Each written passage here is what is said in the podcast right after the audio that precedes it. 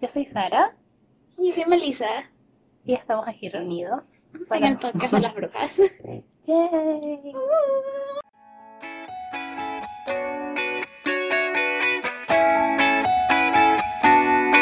¿De qué hablaremos hoy en nuestro primer episodio?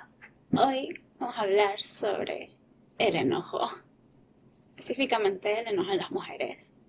Porque siento que es un tema del que no se habla mucho. Es como...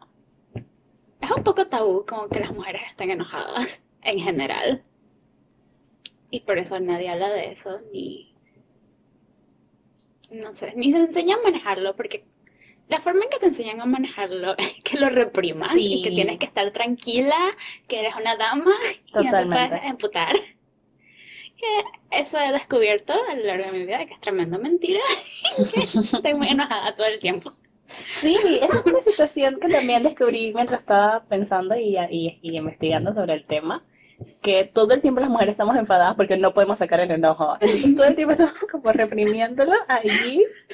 Estamos como pasivo-agresivos todo el tiempo. Todo el tiempo. Yo estoy pasivo-agresiva todo el tiempo, por lo menos ya estoy como que siempre estoy lista para la pelea. Bueno, yo estoy a la defensiva. No siempre estoy enojada, pero siempre estoy lista para enojarme. Siempre estoy Ujú. lista para que alguien me falte respeto y ya esté. y ya- Siempre estás como preparado porque alguien haga algo que te va a hacer, que te va a molestar. Yo, por ejemplo, como que si siempre estoy como que va a pasar algo que me va a molestar probablemente hoy. También es porque cuando eres mujer, la gente tiende a faltarte el respeto. Mm, No solo, o sea, obviamente en la forma en que en que invaden tu espacio, pero también en la forma en que te hablan. En la, en la forma en la que la gente se toma tu enojo, porque tú sabes la gente dice como, ay, es que te ves linda cuando estás enojada. Este, Evelina, te voy a dejar la cara cuando te la tan desgraciado. Claro, no puedo decir eso porque mido 1.50. Al menos que la persona esté dormida. O no tiene sus medios. Sí, que la gente no se tome en serio tu enojo es... Te emputan más y la gente le da más risa. Sí. Es lo peor. Que piensan que es disque más divertido hacerte enojar más. Sí, la gente que te hace enojar por, por disfrute propio. ¿Qué te lleva a eso? Creo que eso pasaba más en la escuela. Sí. Que la gente te, como que empieza a joderte y joderte y joderte, como para llevarte al límite. ¿Por qué harían eso? Para, para, que- para obtener una reacción, no sé qué tipo de disfrute sienten. No sé qué ganan, no sé por qué lo disfrutan. Pero eso sí fue como. Ahí sí me sirvió el consejo de ignorarlas y se las ve y ya. No les den lo que quieren. Antes de, de poner, de tomar este tema como capítulo, tenías como alguna idea, o sea, la idea que tenías antes de pensar en este episodio, como estudiarlo, investigarlo, es diferente a la, a la idea que tienes ahora después de haberlo como analizado. No sé, porque mucho de lo que leí sí lo había leído antes. Así que. mm, no lo sé. Responde tú y después respondo yo.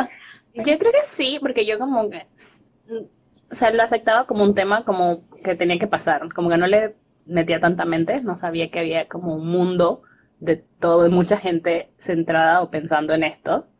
No sabía que todo el mundo estaba como, que había mucha gente pensando en, en las mujeres y su enojo y la forma en que la expresan. Y, y en realidad tomaba el tema como cómo las mujeres no funcionábamos cuando estábamos enojadas, o qué hacíamos, o cómo reaccionábamos ante el enojo. Y no me ponía a pensar en que todo el tiempo estamos como encerrando el enojo o um, como encapsulándolo, para no- Reprimiéndolo. reprimiéndolo, exacto, para no, como para cumplir con ciertas ideas que se tienen de cómo debemos Comportarnos. comportarnos, exactamente. Entonces cuando me puse a investigar y vi que había muchas cosas, que casi todas las investigaciones eran acerca de, no del enojo a la mujer en sí, sino de cómo lo reprime, fue como que wow. Sí, es que eso es lo que te enseñan, que reprimas tu ira. Y es algo, o sea, sí, siempre fue algo que noté, que la forma, que cuando yo me enojo, es como, uy, pero, pero, pero, ¿por qué estás agresiva? Y yo no, yo no me considero agresiva, yo nunca digo que, o sea, acabo de decir que voy a partir la cara pero eso es un imaginario. Nunca me pongo disque que voy a pegarle a alguien, nunca, no, no, pues no soy violenta, pero sí me enojo y sí se me nota que estoy enojada y la gente, lo que siente la gente o que me dicen es que yo soy muy agresiva o muy grosera o muy... No sé, que es como que yo estoy fuera de control, que, que como que no tengo paciencia, que no, que me sacan de mis casillas, que, o sea, como que yo estoy descontrolada y que, Mm. pero cuando hay hombres se enojan es como, ah, eso es normal. Y se pueden enojar por una estupidez y es como, ah, eso es normal. No, nadie les dice que, que, que son agresivos a menos que de verdad golpeen a alguien, pero no por, si se enojan de la misma forma en que yo me enojo, que es como, you know, pones cara y y hablas de que estás frustrado, porque yo soy mucho de decir que esto me molesta por esta y esta razón, y esto está mal, y hay que corregirlo porque no puede ser, bla, bla, bla, bla, bla.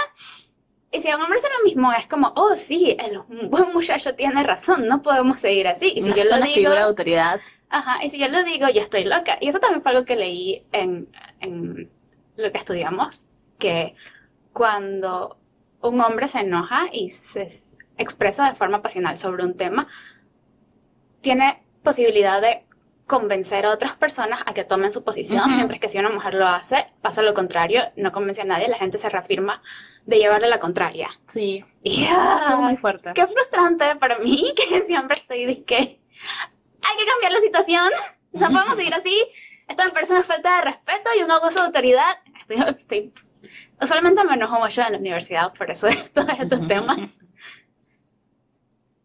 Y entonces la gente está diciendo, ay, pero tienes que calmarte, pero mira, ¿por qué? Que si nos, que, ay, pero ellos tienen más autoridad sobre nosotros y yo estoy pero se las damos.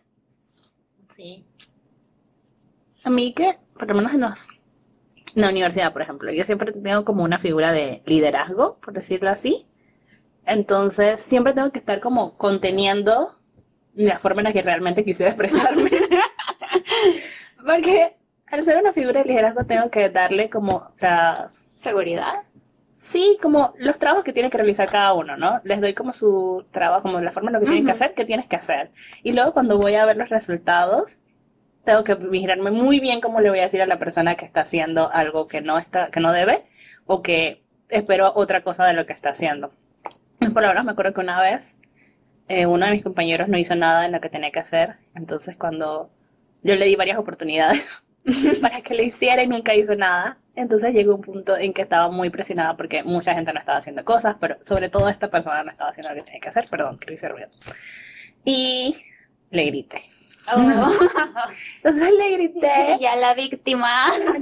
Porque me molestó mucho porque es una persona a la que sí le tenía mucha confianza y le- Ujú. me caía bien. Entonces me esperaba como que trabajara mejor Ujú. Y no lo hizo. Entonces me enojé mucho y no recuerdo si le grité o si simplemente lo regañé muy poco. Y luego, como sabía que todo el mundo se iba a poner en mi contra, lloré. Lloré y dije a mi show así como que, ay, no es que tenga mucha presión. Y ya todo el mundo como que, ay, pobrecita. Y ya, o sea, él vino acá como, ay, perdóname, yo me voy a comportar mejor. Nunca se comportó mejor, o sea, nunca hizo nada, yo tuve que hacer su parte. Entonces, siento que sí, como que como eso de que, de que tengo que de que tengo que pensar mucho más cómo voy a expresarme, especialmente si estoy molesta, como que tengo que tener mucho cuidado de cómo le voy, cómo voy a expresar mi enojo, porque Sí, no quiero que la gente, No me van a tomar en serio.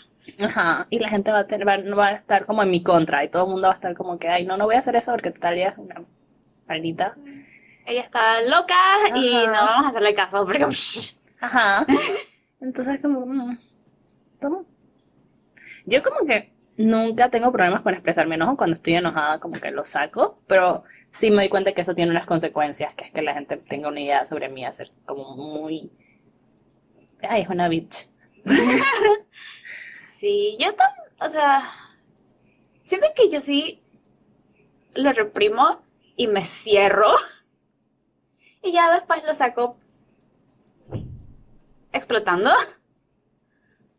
Y, o sea, eso al final hiere más mi caso porque, ah, la loca que es, explotó aquí de la nada.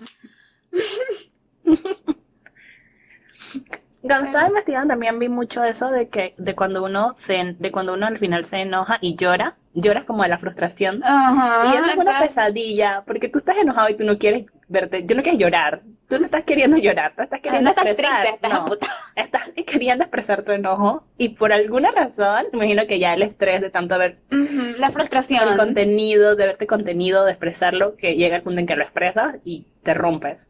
Sí, yo lloro ba- bastante cuando estoy enojada. Yo también, y eso es como bien frustrante, y lo leí que es como una consecuencia de, de contener tanto el enojo, que al momento, que también pasa mucho que la gente como se pone a temblar, sí, un montón de consecuencias acerca de... Hay un montón de que consecuencias. mucha ira adentro. Eh, sí, la gente le da ese taquicardia, un montón de cosas por estar conteniendo su ira a las mujeres, por estar conteniendo, sobre todo, por estar conteniendo la ira. y, y, y viene todo el mundo a decirte que es como que, ay, que estás hormonal, que estás no sé qué. que Ah, sí. No, solamente estoy tratando de no rajarte la cara. Porque, Pero muchas veces ni siquiera estoy, eh, ni siquiera estás enojado con la persona que te está diciendo Ujú. que te calme. Estás enojado por una situación que puede que en la que estamos todos afectados. Bueno, a mí me ha pasado mucho que no quiero dar específicos porque todavía estoy en la universidad y todavía me llevo mal con ella y sigue siendo tiene, tiene bastante poder y no- nos quedamos muy mal. Pero mm, sí me molesta mucho cuando los profesores le faltan el respeto a los estudiantes, ya sea de manera verbal en la forma en que nos tratan o la forma en que agarran y juegan con el tiempo de uno. Porque es muy común que te digan, que, ah, bueno, lo hacemos tal día hasta las 7 de la noche, no sé qué. Y tú, yo, yo organizo mi tiempo como muy, muy, este día voy a hacer esto, este día voy a hacer lo otro, este día voy a hacer lo otro. Y si me dicen, que ah, no, todo el día vas a estar aquí haciendo tal cosa, porque la profesora no le da la gana de hacerlo en su tiempo que le da la universidad en el que ella debería planificarse, a mí me parece que es una falta de respeto. Mm, Y entonces una vuelta nos hizo eso y se dio el lujo de llegar como hora y media tarde y yo estaba súper enojada. ¿lo expresaste? Sí, y todo, y todo el mundo está diciendo, ay, pero cálmate, ella siempre hace esto, que no sé qué, y está diciendo, pero es que ella no debería hacer esto, esto no está bien, y no entiendo por qué estás diciéndome que me calme. sí, la, que- la situación, no soy yo la que está mal, es ella, y entonces aquí todos están diciendo, ah, la vida es buena. y tú estás bloqueado, Acéptalo. acéptalo, acepta que todo es así y bueno, y no sé, creo que es mi alma revolucionaria que todo lo que está mal lo quiero cambiar. Pero sí me, me desespera mucho que me digan, que, ah, pero todo es así, acéptalo. No, no te enojes, cálmate. Oye, respira. Y dije, ¿qué? Ni estoy enojada contigo, no sé por qué quieres que dirija mi enojo hacia ti. Tú sal del paso. Sálvame mientras puedas. Mientras estaba leyendo las causas como más frecuentes de enojo en las mujeres, la que más, como la que más me tocó fue la de la, como la irresponsabilidad de otra gente que te Mm. enoja, porque muchas veces la gente te da la gente te da sus responsabilidades a ti Mm. y es como mm, y esa es una razón de enojo muy fuerte, frecuente en mí. La irresponsabilidad de los demás, de los hombres sobre todo. Porque por lo menos de nuevo en mis trabajos, yo siempre trabajo con el mismo grupo, con la misma gente. Ujú. Quizás es un error, porque debería como aprender a trabajar con todo tipo de personas. Pero cuando encuentras un grupo de personas que trabaja bien, ¿por qué te vas a ¿Por ir vas a cambiar? Sí, exacto. Pero luego sabes que no vas a poder estar con esa gente todo el tiempo. Pero mientras puedas, lo vas a hacer. Entonces, cuando, cuando entra otra persona a tu grupo, cuando viene esa persona, por lo menos en los grupos donde hay- somos cinco, pero te hace falta uno, y siempre llega esa persona random aleatoria, y llega a tu grupo, y tú en serio quieres funcionar con esa persona y no funciona, Ujú. y no te, no sé, no, es una, es como raro, porque al final, por lo menos en mis trabajos, siempre terminamos cargando a la persona y poniendo su nombre en el grupo. Ujú. Y es como, y es muy extraño para mí como nadie más se enoja por eso. Aunque sea nuestro amigo o lo que sea, ¿por qué? ¿Por qué estoy haciéndole este favor? Yo sí entiendo como, bueno, esta vez por ti, otra vez por mí, pero la verdad es que después de un rato ya que obviamente me estás agarrando de huevada, ya me estoy dando cuenta, no sé qué estás haciendo, tampoco sé qué estoy haciendo yo. Hola, si no haces tu parte, no voy a poner tu nombre en el trabajo. Lo siento mucho. ¡Chao! Yo siempre veo muchos memes de gente que le responden cosas bien locas a la gente que no trabaja en, sus, en los trabajos, que les responden cosas bien fuertes. Y yo siempre digo que yo quiero usarlo, pero nadie me deja porque generalmente esa persona extra que entra al grupo es alguien que ya conocemos, que frecuentamos, que queremos, nos agrada. Y entonces ya no puedo decirle, ay, bueno, cosas feas. Yo sí les doy como el ultimátum de, si no haces esto para tal fecha, yo, yo lo voy a hacer, pero lo voy a hacer yo y ese trabajo va a llevar solo mi nombre y tú vas a ver qué haces porque ya cuando estás a nivel universitario siento que ya eres un adulto y ya tienes que afrontar las consecuencias de tus actos y que yo no estoy para cargar a nadie. Creo que eso es como trauma de la infancia, de la vida en la escuela. Porque antes de tener como mi grupo de gente en la escuela con el que funcionaba bien, sí me tocaba mucho cargar a gente que ni siquiera eran mis amigos. y ya, yo ahora estoy disque esto no lo vuelvo a hacer más nunca en mi vida. y eso es en la universidad, que, y en la gente como de mi edad, como que puedo expresarme así, como el enojo, como que así puedo revelarlo. Pero por lo menos con mi familia o con mi, con mi gente, con mis personas mayores, no me enojo. O sea, como que acepto todo lo que me... No, yo sí me enojo y sí me pongo brava, pero no puedo decirlo porque ya después dije que la mala soy yo porque me enojé y que ellos me dieron la vida. Una malcriada. Ajá, soy una malcriada y estoy dije por esto. pero y ya, yo no me enojo. No, me molesta en pelearme, sí me enojo mucho. No me peleo, ni malo, ni, ni me enojo porque siempre pienso como que, bueno, ellos sabrán más que yo, porque y no sé. Entonces, no sé si tengo mucha, mucha ira contenida contra mi familia. No lo sé, no lo sé, no lo creo. Pero sí sé que yo nunca me enojo con mi familia, con mis familiares mayores que yo, ni con, ni con las figuras de autoridad, tampoco como mis jefes, por ejemplo, o algo así, como que siempre acepto todo lo que yo. y todas las cosas como que yo considero injustas, como que bueno, lo acepto, lo acepto, lo acepto. Yo puedo aceptar cuando yo hice algo mal, pero no cuando las otras personas hacen algo mal y después no se quieren disculpar contigo porque tú eres menor. Eso sí me da rabia. No me molesto con pelearlo porque dije, ah, whatever.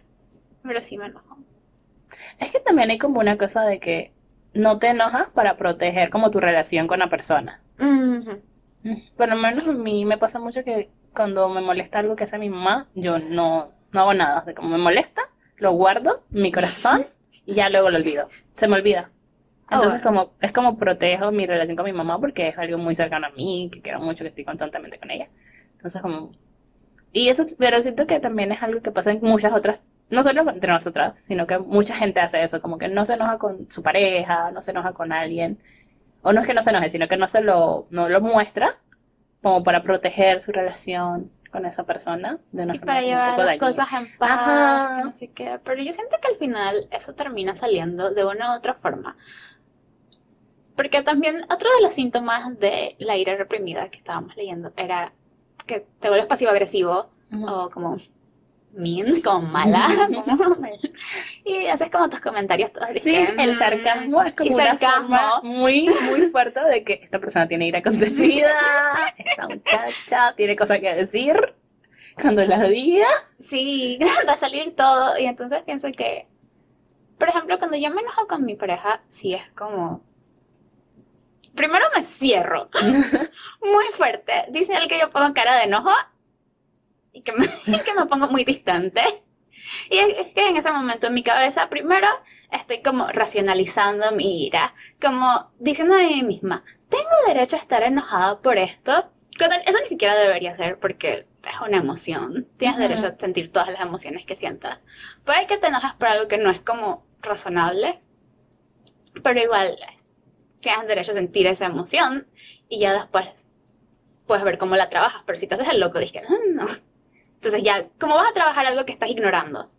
Entonces, ahí estoy en mi momento de racionalizar mi ira. Y ya cuando pongo en palabras, mi ira, no es tanto, pero mi enojo. Y ya veo cómo ponerlo en palabras y decir como, esto me molestó. Y entonces a veces también tengo como la pelea mental conmigo misma de esto es suficiente para enojarme y ay, estoy haciendo todo un drama por nada y no sé qué. Pero entonces al final sigo estando toda distante y el man todo como ya la cagué. Ya Así que tampoco ayuda que yo esté ahí en mi, en mi cabeza. Y, que, uh. Um, y ya después de un rato de que de tener el- y él me pregunta como, ¿qué te pasa? Y estoy de un momento. Y ya después de un rato sí puedo decir como, bueno, me molestó esto y esto y esto. Y ya de ahí vemos los dos cómo trabajamos el asunto, porque puede que haya sido como un malentendido, o puede que él también tenga como su punto de vista de, bueno, pasó esto, pero en verdad también tienes que considerar esto y esto y esto de mi parte, que no sé qué. Y ya es como, ¿sabes? Puedes trabajarlo en tu relación sin tener que um, guardarlo todo. Porque siento que Pero esa es como la forma sana de manejar la situación, que no suele pasar. Pero cuando consigues la forma sana, todo es bueno. Ajá, pero eso es dentro de una relación que ya es sana también. Porque muchas veces que eso no funciona, eso pasa. Que la gente se pone muy loca en la forma en la que... Porque tú te has contenido tu, en- tu enojo, pero la otra persona no, no, le- no, no funciona así. Entonces ahí dos meses y conteniendo tu furia y le haces una mínima cosa a la persona y la persona ya como que se revela hacia ti. Y entonces tú sacas todo lo Sí, que vienes exacto. Por eso digo que es mejor hablarlo ya, cuando, Ajá. aunque sea disque algo chiquito y estás disque, ay, pero eso no importa, es mejor decirlo en el momento Ujú. y no guardártelo y guardártelo y guardártelo y luego tener una montaña de cosas que quieres decir y sacar toda la historia de que hiciste esto, esto, esto, esto, y tal día hiciste esto, y no sé qué, sé qué, El y en 18 verdad, de marzo. y en verdad no me quieres, y la verdad es que esto es una porquería. Ese regalo que me diste el año pasado. ¿Dónde lo qué basurero lo sacaste? Y no creas que no veo cómo Sí. y ahora pienso que estoy loca. Ya no me hables. La otra persona te dice que. ¿Qué? Porque también, o sea, es parte y parte, ¿no? Tú también tienes que hablar. Comunicación. Pero sí hay gente que no te deja comunicarte. Porque esa es como, esa es la razón por la que siempre me enojo mucho con figuras de autoridad. Como profesores y eso, porque ellos siempre sienten que tienen como la razón y el poder absoluto y que todo lo que ellos hagan está bien y todo lo que tú haces está mal. Y entonces como no me dejan como ni decirles nada, ni, ni, ni decir como, pienso que eso está mal. Entonces, por eso me pongo muy brava y, muy, y lloro de la rabia y no puedo decir nada y me frustro. Voy a pasar la página, probablemente haga ruidos. Ya lo hice. Pero sí pienso que el enojo tiene como su lugar y que puedes hacer que sea productivo. Sí, también. También crea cambios. Cuando te enojan ya una situación, crea un- también puede ayudarte a hacer un cambio. Si es una situación que ya no es positiva en ti, el enojarte con ellos y hacer como, bueno, ya, hasta aquí llegué con esto. Como las protestas estudiantiles. Ajá. Sí, porque o sea, todas las protestas por lo aquí llega, fue porque llega un punto en que ya Basta. ¿Hasta qué momento, hasta qué punto puedes soportar que la, que de tus, que las figuras que supuestamente deben trabajar de una manera, lo hagan de la forma totalmente contraria a lo que lo deberían hacer? Y se burlen y, Y se se- rían. Y, na- y no se lo tomen en serio, y no te tomen en serio a ti, ni te tomen en serio al resto de la población. Entonces ya eso fue como un tanto contenido, tantas personas. Fue la chispa. Ajá. Así que sí, a veces el enojo funciona para cosas positivas también. Exacto. Todo es como saber manejarlo y como Canalizarlo, canalizarlo. llevarlo. Que sea como una fuerza que nos empuja a hacer las cosas, a cambiar las cosas, no como que vayas en la dirección del cambio y no que sea como un choque Sí, entre tú y tu enojo reprimido. Sí, que puede pasar mucho, mucho, mucho, mucho. ¿Qué más? ¿Qué más? ¿Qué tienes en tu página, en tu cuaderno de... Tengo unas frases que leí, como, bueno, ya dijo la de cuando, de la de que te ves linda cuando te enojas, y puso otra, que es la de, Eso me lo han dicho, ¿eh? Por- como los flashbacks. Voy a ir a buscar a esa persona, espérate un momentito. Voy a hablar con ellos de mi enojo. pero es que, o sea, ¿por qué no? ¿Por qué estaban pensando cuando te dicen eso? que no te toma en serio tu enojo. ¿Sientes? ¿Qué? La verdad es que yo siento que es por cómo me veo. Porque como soy bajita y pequeña. Sí, y porque te juro que nadie me dice a mí que te veo linda enojada. No. No, quizás cuando estaba en la escuela, puede ser, que era más cool, más cute. Pero nadie me va a decir eso ahora porque les he hecho así de necar. Pero porque la gente, porque ahora cuando me enojo es muy fuerte. Esa es otra cosa que yo, es como, ¿me has visto enojada? Ah, no. Creo que eso es porque yo no intento no enojarme. Porque cuando me enojo, salen cosas. No sé, como que no sé manejarlo bien. Debería hablar eso con mi psicóloga así. Eh, como que siempre termino diciendo cosas bien horrendas a la gente. no me enojo. Porque generalmente como soy muy honesta o muy como directa al hablar, incluso cuando no estoy enojada. Sí. No estando enojada, soy... Es que, no sé. Entonces cuando pienso, es que es eso, si normalmente la gente me toma como ruda, Ujú. no enojada, la gente se va, puedo llegar a lastimarlos, puedo llegar, Después lloran. que sí ha pasado. Pero, entonces no, intento no enojarme nunca. O si me enojo como que me voy a un lugar, el lugar pacífico. ajá, me enojo en el lugar, me enojo en el baño, chavita, y luego ya salgo y que, ok, Ay, no, yo sí soy Sí. como. También pienso que por esto no le agrado a la gente. Porque yo cuando me voy enojando ya voy, disque. Marcando puntos. Estoy diciendo como- Es que también soy media mal hablada, entonces eh, entre más diciendo malas palabras la gente ya va como que te vas alzando y la gente como "Ay", toma las obviamente que se toman las malas palabras de una forma muy Sí, agresiva. hay mucha gente que se lo toma muy mal cuando dices una palabra sucia, aunque sea una tontería. Ajá. Y yo generalmente como que no digo una palabra sucia para ofenderte directamente, porque no digo como no utilizo las palabras sucias como un adjetivo para alguien, Ajá. sino que digo una palabra Para sucia algo, como. para algo Así como- fucking vaina no sale. Ajá, porque- exacto. Entonces, pero igual la gente apenas diga la, la palabra es como, ya la vida. Ya, Ya, forman ya. una barrera. Y entonces, bueno, el enojo así como que casi nunca lo expreso así como directamente a alguien. Así que sabes que le grita el muchacho. Es que yo sí me pongo como, no sé, ah, del- volviendo a la irresponsabilidad de otras personas, si veo que Ujú. estamos disque haciendo un trabajo en grupo y hay gente en el fondo que está disque ah, en lo suyo, en su mundo, si voy, es como, hola, a la gente del fondo, ¿qué opinan de esto? Y la gente del fondo está disque, sí, sí, yo estoy prestando atención y es que, claro, ya no tengo ojos en la cara. Eso no lo dije, pero, pero mm, mi tono demuestra que es como... Ajá, es el tono de voz. El tono de voz también, porque entonces como generalmente mi voz es como suave y así tranquila, cuando la voz empieza a poner como tosca, ya la gente está como que, ay, a la vida. Mis amigas, sobre todo, mis amigas se toman un poquito mal mi enojo. Entonces eso también hace como que me frene de No, enojarme. mis otras amigas entran tranquilas. Mis amigas son demasiado tranquilas. Y eso es otro tema. Mis amigas reprimen muchísimo su enojo. Mis amigas no se enojan.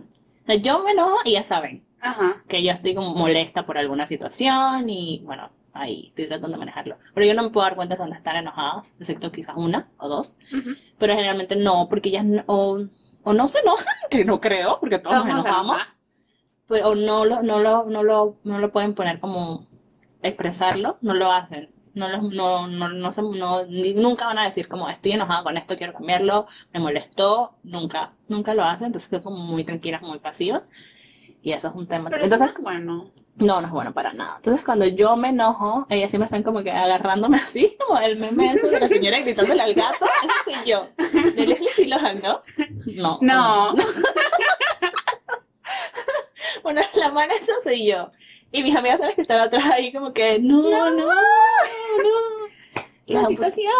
ajá, les da un poquito de miedo, pero también al final lo disfrutan porque a veces el enojo... Hacen catarsis a través de ti. Ajá, ajá, exacto. Es como que, bueno, ella está expresando La ira la ira, la ira grupal La ira colectiva. ¡Ah, wow! está en ella.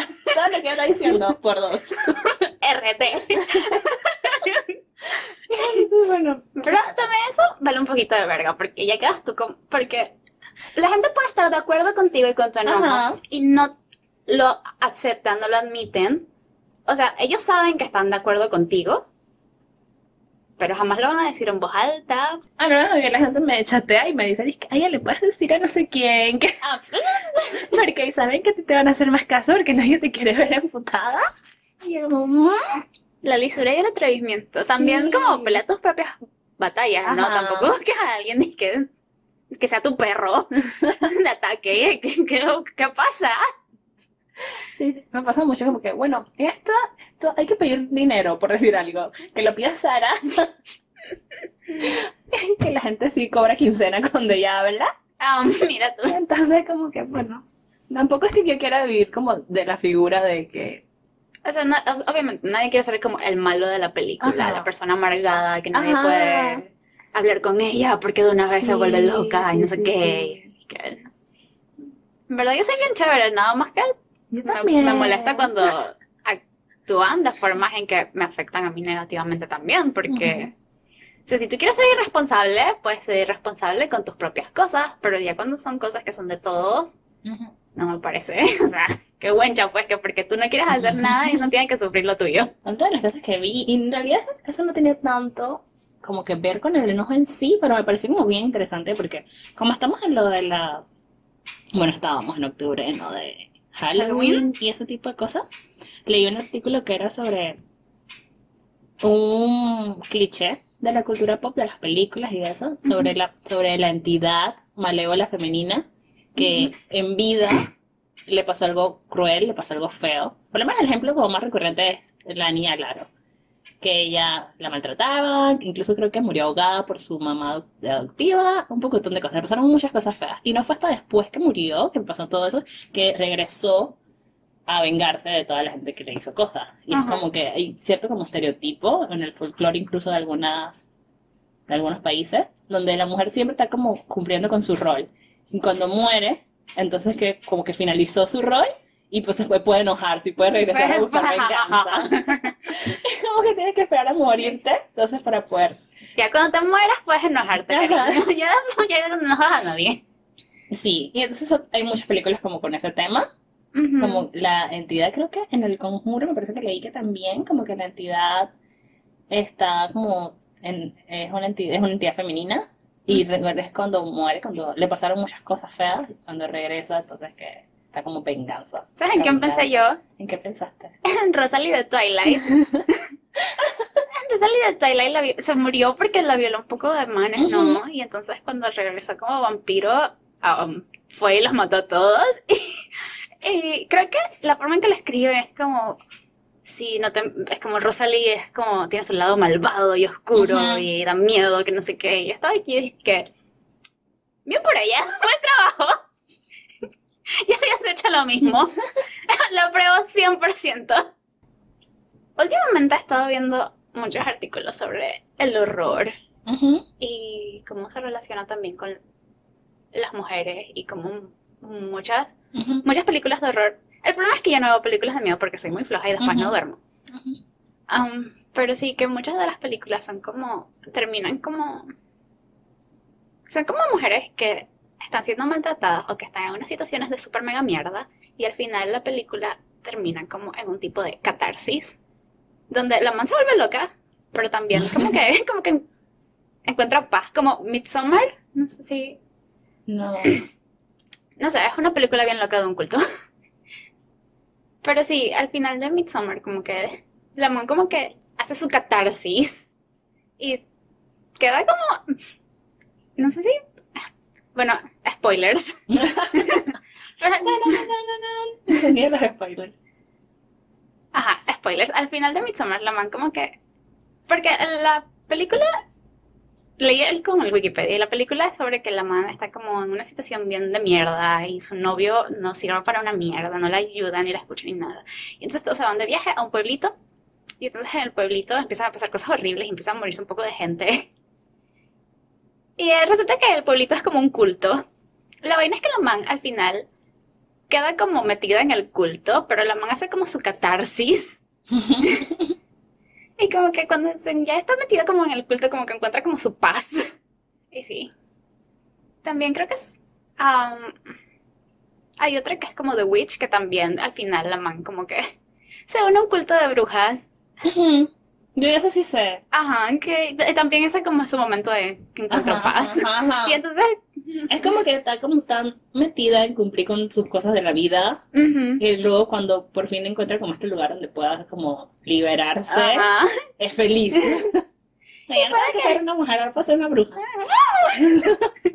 En- bueno, yo la que, la que pienso es una, ay no, creo que no me acuerdo el nombre, pero es una película muy, muy famosa. Es la del tipo que va matando gente disfrazado con una cara como larga, está vestido de negro y tiene una cara como larga. Ajá. Scare. Scream. Scream. Ok. Esa es una película sobre una, en realidad sobre una muchacha. Todas las, creo que toda las- la serie de películas es sobre ella. Y este tipo que, que, que al final me parece que es un novio, spoilers, pero que ¿quién no ha visto esa película que todo el mundo, excepto yo probablemente, nunca la he visto, nada más he leído sobre ella. Que es como el, el novio o el exnovio el que es el asesino en serie, que crea todo un plan malévolo para estar persiguiéndola y investigándola. Ajá. Y ella al final, al final lo mata, me parece. O algo Uh. así. Bien por ella también. Sí. Y todas las películas son como esa misma trama de el tipo que suele ser como un fan del, del asesino primero, Ugh. no sé, cosas así. Qué horrible. Y la man siempre al final tiene que estar como matando, como defendiendo de alguna manera. Sí, creo que si, te- si nos ponemos a pensar, siempre hay un personaje femenino importante en las películas de miedo. Que puede que no sea la protagonista, pero sí hay un personaje importante ahí. No sé por qué. Debe haber la psicología ahí en las películas de miedo y las mujeres. Sí, estaba leyendo muchos. Bueno, estaba viendo que está que últimamente han salido varios ensayos sobre eso, sobre cómo no sé, cómo el, el horror es un género que con, con el que las mujeres se identifican mucho. Yo no, porque de nuevo, floja, horrible. A mí me encanta ver películas de miedo. Además, siento que veo como las mal. películas incorrectas de miedo. Yo, o sea, yo vi La Monja y a mí me pareció como muy, muy, muy pretty. Era fascinante. Era como tan... Es que no... Bueno, no me pareció de miedo. Yo la vi como a las 12 del día. Ok. Entonces, bueno, no me dio miedo, pero sí me pareció muy graciosa y muy como interesante de, como de ver. Pero, que no sé, nunca me tomo las películas miedo como algo real, como algo que podría pasar. Siempre es como demasiado... Son muy, son muy falsas. Yo sé, o sea, sí, pero es que yo puedo racionalizar en mi cabeza, eso es falso, eso es de Hollywood, no sé qué, pero al final no puedo dormir. Como, eh, creo que es porque, por las imágenes, las imágenes como que me persiguen. Como si veo algo muy, muy fuerte, después cuando cierro los ojos, eso es todo lo que puedo ver y me siento muy mal y como, no sé, me agobian. Ok. Entonces por eso trato de no pasar el mal rato. Vi El Conjuro 2, que creo que es como la única película que he visto. Pero la vi con muchos amigos y estábamos bromeando y así puedo pasarlo más relajado. Pero yo sentarme a ver una película no sola, eso no lo haría nunca porque... O sea, una vez jugué un jueguito, un videojuego de miedo y luego no podía dormir. Muy fuerte. Y, mi- y ni siquiera daba tanto miedo. Así- o sea, porque nada más eran como, eran como de unos fantasmas. Y tú tenías como una radio y a veces, bueno, a veces te aparecía el fantasma y como que poseía a tus amiguitos. Pero no daba, el arte no era disque muy realista, eran como dibujitos. Y realmente, ahora, o sea, también siento que como la expectativa de que pase algo me da mucha ansiedad. Y cu- Y cuando me saltan cosas me pone muy mal. ¿Has visto la película? Sí, ¿has visto la película de miedo? Como el corte de miedo que hicimos en la universidad, en la que tú Sí, sales. sí, sí, sí. La mejor película de miedo que cualquier persona podría ver en la historia de la vida. Eso no me da tanto miedo.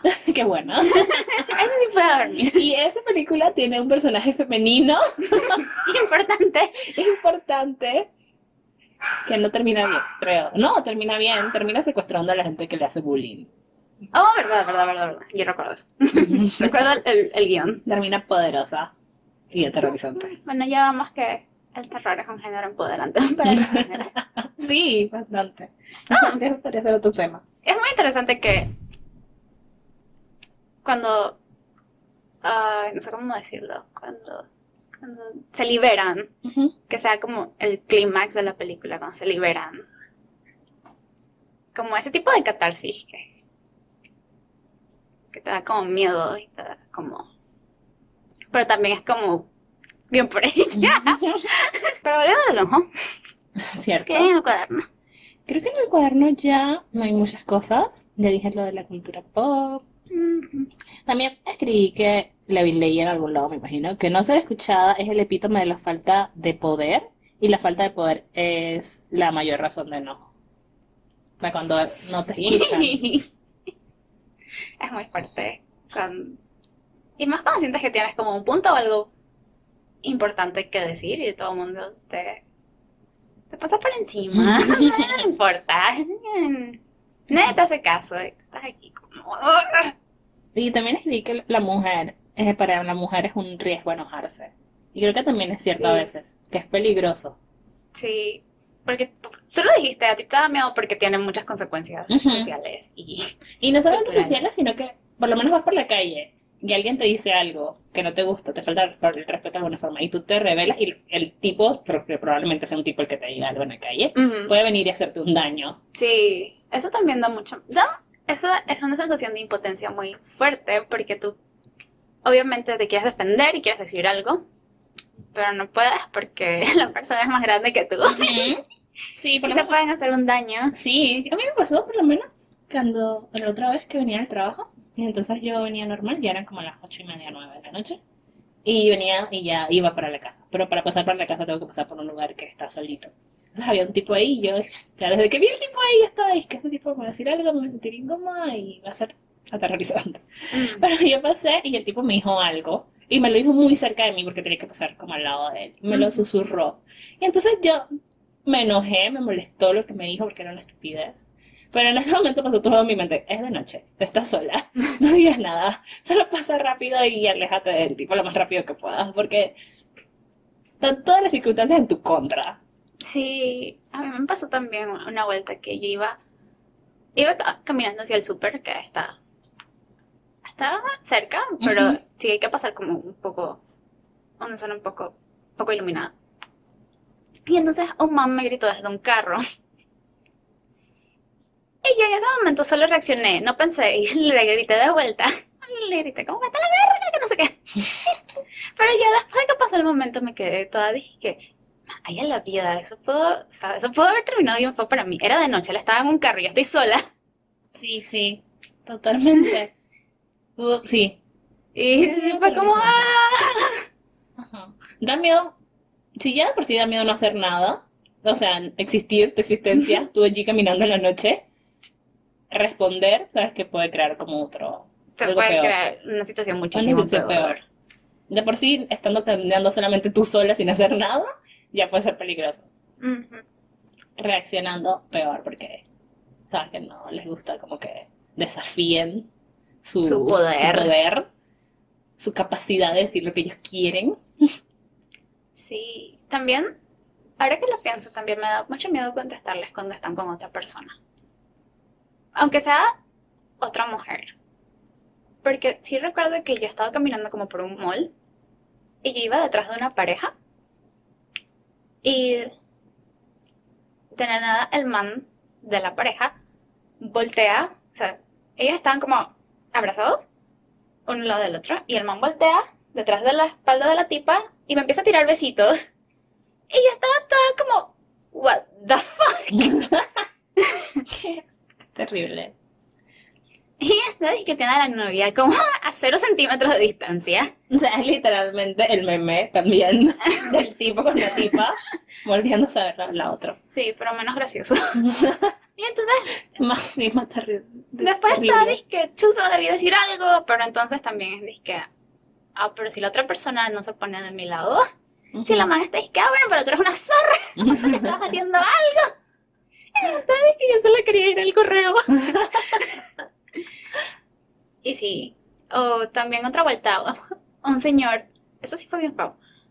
Yo estaba caminando hacia un, un localcito, pero yo, del lugar donde yo me estacioné al, al local, eran como tres metros. Era un tramo tan corto que yo no esperaba que un señor iba a ser como el amago de besarme cuando iba caminando. Y ya está, es que primero estaba en shock. Y después me di cuenta que el señor iba como con su mamá. Y yo estaba como, doble shock. y entonces, ¿cómo le digo? no, la acusa con su mamá. y, no, pero, no sé, es como ese miedo de que puede que te salga peor la situación y que sean dos contra uno. Y sí. Yo creo que podríamos hacer como un capítulo también de experiencias aterradoras del acoso. Mm, Yo he tenido muchas. Pero, algunas han salido bien. Como antes, cuando hice una práctica cuando tenía como 15 años por El Dorado. Y tenía que bajar como toda la calle del Dorado. ¿Sabes que está El Dorado? Está como ahora donde está Starbucks. Esa calle donde está el Starbucks. Bueno, tenía que bajar toda esa calle para llegar hasta donde estaba haciendo mi práctica. Entonces todos los días había un señor en un seguridad, un seguridad de un edificio. Que el edificio, supongamos que la, el largo del edificio eran como 5 metros. Ujú. Quizás más, 10, digamos que 10. Entonces, de esos 10 metros que yo venía caminando todos largos, los 10 metros que yo pasaba por ahí, los 10 metros el señor me seguía. Diciéndome cosas súper Ujú. random. Todos los días. Todos los días. Entonces llegó un punto en que ya me asustó mucho porque estaba siguiéndome y me estaba diciendo cosas y era un seguridad. Y entonces yo se lo dije, lo dije en mi trabajo. Entonces en mi trabajo el jefe y otro muchacho ahí fueron a hablar con el edificio. Y entonces, bueno, y además nunca lo vi. No sé qué le hicieron, me alegro. Lo eliminaron. No sé qué le hicieron, pero me alegro. Amenaza eliminada. Entonces, bueno, esa, esa- ese momento, en esa oportunidad en la que tú fui acosada, lo denuncié por decir algo y hubo una respuesta positiva de parte de mi jefe, porque mi jefe pudieron haber dicho como no es mi asunto, o pudieron haber dicho como te lo estás tomando Muy a pecho, Muy a no te pecho, ha hecho pero- nada, no te ha ajá, tocado. tocado. Esa es la clásica. Ajá, pero no, mi jefe, tal vez porque tenía 15 años, estaba chiquita y era una práctica, así que sentía como la responsabilidad Oh, sí, de sí, cuidarme. Entonces es como, por eso quizás reaccionaron. Pero quizás si me pasara ahora y mi jefe, es que, que me casa alguien. Así como que, ¿y? Ese es mi problema. Y así. ¿Cuál es la conclusión de todo? Tenemos una conclusión. No sé, lo que sí me pregunto es que si otras mujeres se, senti- se sentirán identificadas con esto o si... No sé, si van a estar diciendo, no, yo no me no. Yo hago. ¿De qué hablan estas dos? Sí, sí, llorar. No lloro ni por hombre ni por sobrenombre. No, no sé. Me gustaría saber si otras personas se sienten identificadas con esto. Siento que sí. Yo sé que sí, que porque encontramos un poco de información Sí. al respecto, entonces creo que sí. Porque también, es que todos hemos escuchado por lo menos la frase de, eso no es de señoritas, no es de damas enojarse así, o no es de damas hacer este tipo de Ajá, cosas. cálmate. Que, Ajá. que estás enojado por algo que tú sientes que es una razón válida y de una vez te dicen que no, cálmate. No es para tanto. Y es como. De nuevo, va de nuevo como a. Que, ¿Cómo fue lo que dijiste? ¿Qué dije? Mm, mm, mm, mm, mm, Que no no ser ser escuchado. escuchado es el epítome de sentirte. De la falta de, ajá, que es como eh, la falta de poder, no ser escuchado es falta de poder, y la falta de poder es la mayor razón de no. Sí, exacto, que te hace sentir como que a nadie le importa y que. Esto va a ser el resto de tu vida, pues. Te vas a tener que aceptar todo lo que te, toda la mierda que te tiren. Y bueno, yo solo quiero decir que eso no es verdad y que te emputes y te encuentres. Sí, creo que esa es la conclusión también la que yo quería llegar. que hay que enojarse, o sea, no hay, sí, Hay que enojarse, pero hay que saber enojarse de forma productiva también. sí, hay que saber manejar el enojo. Ujú. cómo enojarte, o sea, cómo enojarte, cómo identificar que estás enojado y cómo expresarlo y cómo utilizarlo también de forma positiva. Pero sí hay que enojarse, Sí, que porque contenerse el enojo es bien feo y no es sano. Te puede llevar a es súper malo para ti. y toda tu salud, o sea, Y tú piensas, dices que no, estoy teniendo, estoy conteniendo esto para llevar la fiesta en paz, Ajá. pero al final sabes que no estás llevando la fiesta en paz, te estás haciendo daño a ti misma. Vale, que en ese momento tengas, hayas logrado tener como paz en la relación que estás intentando sobrellevar, pero no estás siendo sana contigo misma. Y al final eso es lo más importante, que seas sana contigo misma. Exacto. A mí una psicóloga me dijo una vez algo que me marcó mucho y es que expresar lo que sientes, decir lo que te molesta, es una señal de autorrespeto. Y que... Y eso para mí fue muy fuerte porque tiene razón, o sea... si yo dejo que todo el mundo me pase por encima y que yo coger todo el daño para que los demás se sientan bien, porque yo soy la niña y tengo que todo, tengo que hacer que todo el mundo se sienta bien y que, no sé, ser como llevar las cosas con calma, no sé qué. Pero al final me estoy haciendo daño a mí misma y me estoy faltando el respeto a mí misma. Sí. Y eso no es algo que yo quiera para mí. Y si estás en una situación que es como negativa y no puedes expresar tu enojo, vas a dejar que esa situación siga siendo, o sea, no va a haber un cambio, vas a seguir siempre viviendo en esa misma forma y nadie quiere vivir como en esa situación de tener que estar tenso, o incómodo y frustrado todo el tiempo. Exacto, porque también pasa mucho que te enojas, no dices por qué te enojas ni que estás enojada y luego esperas que la otra persona cambie de manera mágica, leyendo tu mente o lo que sea, y entonces tampoco es así, tampoco puedes esperar eso de otro, de otro ser humano. No va a pasar. No, no va a pasar más. Es más, si estás haciéndole las cosas más fáciles para que te siga pisoteando, menos va a cambiar. Sí. Dices que a veces la gente no se, da, no se da cuenta de que está haciendo algo que te molesta. Si no se lo dices. Exacto. Eso es algo que también me pasa a mí. Que a veces alguien hace algo que no me molesta y no se lo digo. Espero como que, por lo menos, siempre ando como que, que no te diste cuenta de que hiciste mal. ¿Cómo no te diste cuenta de que hiciste mal? No tienes ojos. Sí. No. Pero muchas veces me ha pasado que a mí me preguntan como, ¿estás enojada conmigo? Y yo respondo como, hiciste algo que me enojara. No, tampoco vas a hacer eso. Tienes que. Sí, hay- que comunicarlo para que haya un cambio y mejore la relación. Incluso si piensas que te estás enojado por algo estúpido, también es importante decirlo porque incluso la otra persona puede estar disque. Ah, disculpa, no sabía que se te molestaba, voy a parar. Fin, y es como sin drama, eso me ha pasado mucho con A mí novio. también. A mí me ha pasado de una persona diciéndomelo a mí. Como que Ujú. no me gusta que hagas esto y yo no me lo tomo mal para nada. Yo como, Ujú. ah, bueno, ok, lo entiendo. Y ya, se acaba. Bien, termina todo, yo mejoro y ya. Y ya, sí, a mí me pasa con mi novio, que me molesta algo y de nuevo me cierro y ya cuando lo digo, la es que, ok, no lo voy a hacer más, no te preocupes. Fin, listo. Y ese es todo mi drama, toda mi, mi paja mental de soy una tonta que porque me me enoja esto, toda mi rabia conmigo misma también. Ya como ahí dije, ok, cool. Pudimos haber resuelto estas dos horas. Sí, que la conclusión de ahí es que manejemos bien el enojo y ya. Sí, que hay formas productivas de manejar el enojo cuando lo comunicas y dejas que sea como una fuerza positiva de cambio. Y hay formas destructivas de manejar el enojo cuando lo interiorizas todo y termina destruyendo tu propia casita donde vives. Sí. Tu cabecita. Y si ya estás como en una situación en la que has contenido demasiado el enojo y ya no sabes cómo manejarlo, siempre hay que buscar ayuda, no tiene nada malo. Exacto. ir, buscar ayuda para que te den un apoyo de cómo manejarlo.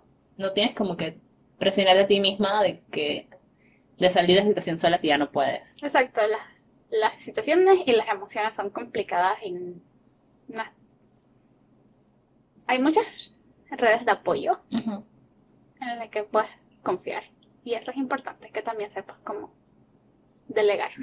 que Sí. también sepas buscar ayuda y recibir esa ayuda. Y darla cuando sea necesario. terminar aquí por Vengan la- el otro mes a escuchar el podcast de las brujas porque vamos a hablar de Twilight. Oh, sí, va a ser fabuloso. Va a ser... O sea, podríamos escribir un guion, pero siento que no sería tan divertido como nosotros fluyendo. No, definitivamente deberíamos hablar así, normal.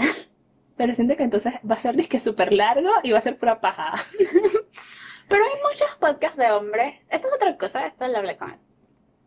Pero hay muchos podcasts de hombres hablando paja, o sea, hablando cualquier estupidez que cruce sus cerebros. Y escuchamos podcast de hombres. Yo tampoco, o sea, no los he escuchado enteros, pero sí los he visto y he visto que hablan como cualquier estupidez que se les ocurra y todo el mundo es feliz y la gente los escucha y yo también quiero que me escuchen cuando hablo pendejadas. ¿Sabes qué? Viene, viene el podcast en de el podcast de. Espérenlo. Ah, ¿Algo más que vamos a decir? no, íbamos a hablar de, íbamos a tener nuestro segmentito de lo más raro que te ha pasado Oh, este mes, ¿Tú tienes algo? Mm, este mes no pasó pasado nada porque es noviembre y es entre fiestas patrias y que la universidad se pone toda loca en noviembre porque se están acabando las clases y los profesores no te han puesto los tres parciales que deberían ponerte. ¿Y agosto? Noviembre, octubre.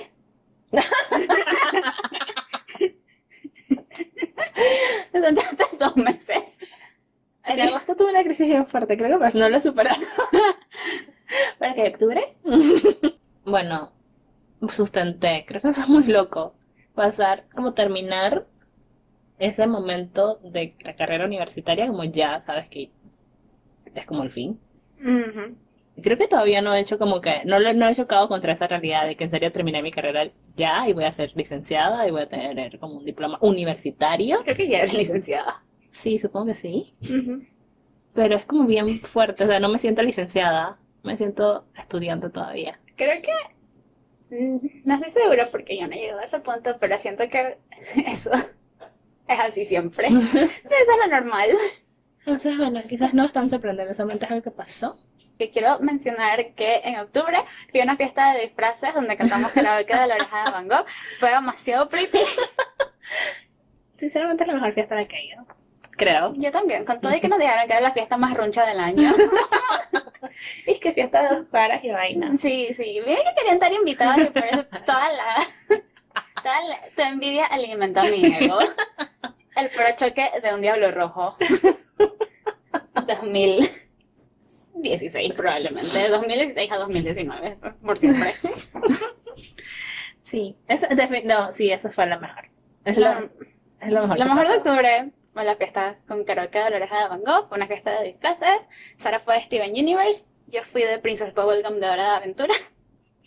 También había un Mario Y el y un. Luigi.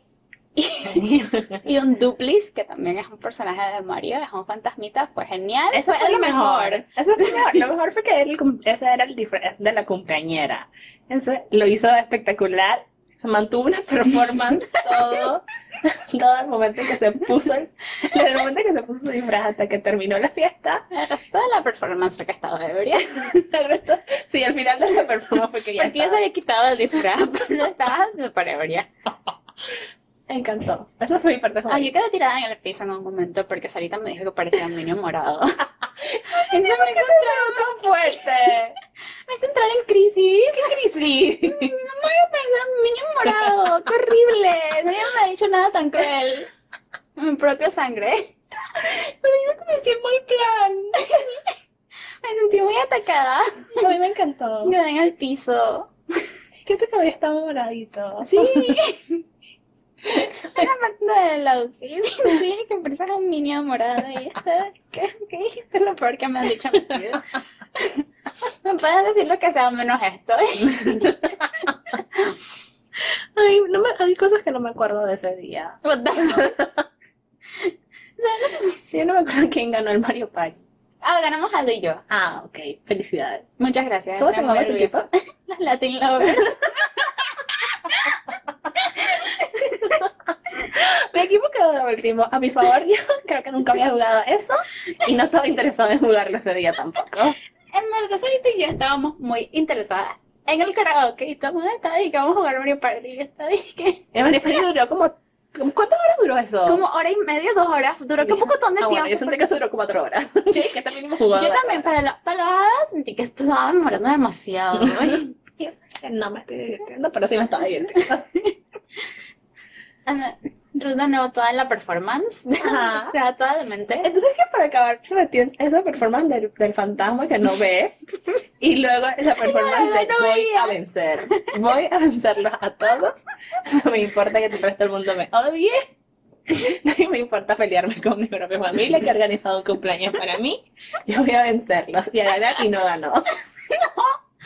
Para colmo, estaba, con, estaba en equipo. La persona con la que estaba en equipo estaba, dije que no me gusta tu actitud. Así que no voy a jugar bien. Y en contra de todo. Es que, es que ese grupo, ese fue como el equipo más forzado. Ah, pero tú dijiste que no querías ir con ella. Yo no quería ir con ella. Pero me quedaron. Ajá, fue como que ya nos tocó.